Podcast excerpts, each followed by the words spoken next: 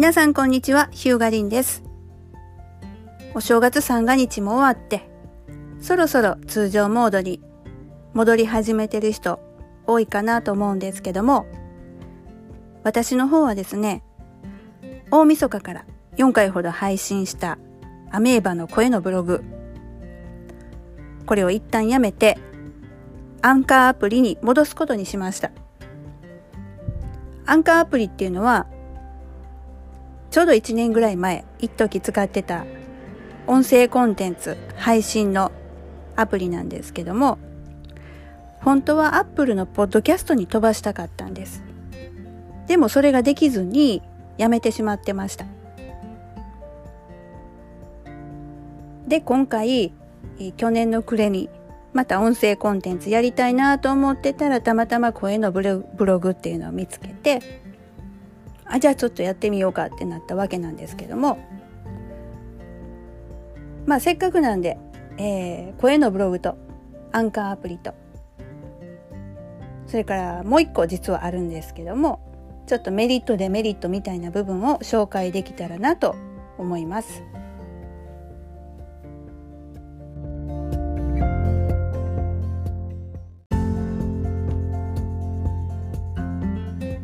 まず一つ目、声のブログ。声のブログのメリットは、喋りながら文字起こしもしてもらえるっていうところ。で、この文字起こしの精度がかなり良いです。制限時間は3分なんですけども、こうアプリに向かって喋ってる中で、えー、1、2分ほど編集に時間かかるんですけども、文字起こしに。ほぼほぼ間違わず、あの、文字に、テキストにしてくれてました。ただ、漢字とか、えっ、ー、と、句読点、開業は自分で修正しないといけないです。それは投稿前にできます。で、デメリットは、え、テーマ選択。このブログの記事のカテゴリーみたいなもんなんですけど、分類ですね。声のブログでアメブロに投稿するときにそれが選択できないので初期設定のとこに入っちゃいます記事が。なのでこれは後から編集しに行かないといけないです。あとツイッター連携も設定してても動きません。まあ、このあたりがちょっとあ残念だったかなっていうとこです。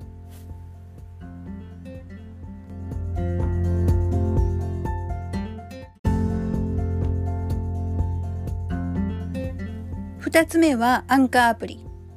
アンカーアプリのメリットは複数のプラットフォームにも配信できるということです。で複数のプラットフォームに配信できるっていうことはそのドメインの数だけ検索エンジンにインデックスされるっていうことです。でサポートされてるプラットフォームっていうのが、えー、Apple Podcast 私乗りませんでしたけどね。Apple Podcast 一応サポートしてるみたいです。であとは Google Podcast Spotify ブレイカCastbox Overcast Pocket Casts RadioPublic Stitcher。結構たくさん連携して配信できるようです。デメリットは日本人ユーザーがあまりいないのでこのサービス内に日本向けのコンテンツがあまりないっていうことです。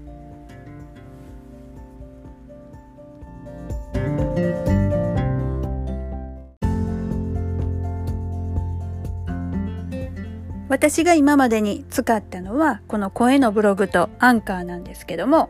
実はもう一つ気になってるサービスがあってそれは Voicy です。 Voicy っていうのは日本の会社が運営しているサービスなので、コンテンツも日本向けのものがたくさんあります。キングコングの西野さんとか、あとはあちゅうさんとか、有名な人のコンテンツもありますし、パーソナリティとして、えー、発信している人もたくさんいます。というのも、ウェブライダーの松尾さん、松尾茂起さんが、この Voicy を始めましたっていうことで私この名前をちょっと知ってたんです。ではこの Voicy を使って音声コンテンツ配信するにはどうしたらいいかっていうとこれパーソナリティとして応募して採用にならないとできないです。なので、えー、今すぐやるっていうわけにはいかないんですけども応募ページがあるのでちょっと私もいっぺん申し込んでみてで結果に12週間かかるということですからまあラッキーなことに使えるようになれればありがたいなというところでそれまではひとまずアンカーを使っていこうかなと思ってます。ヒューガリンでした。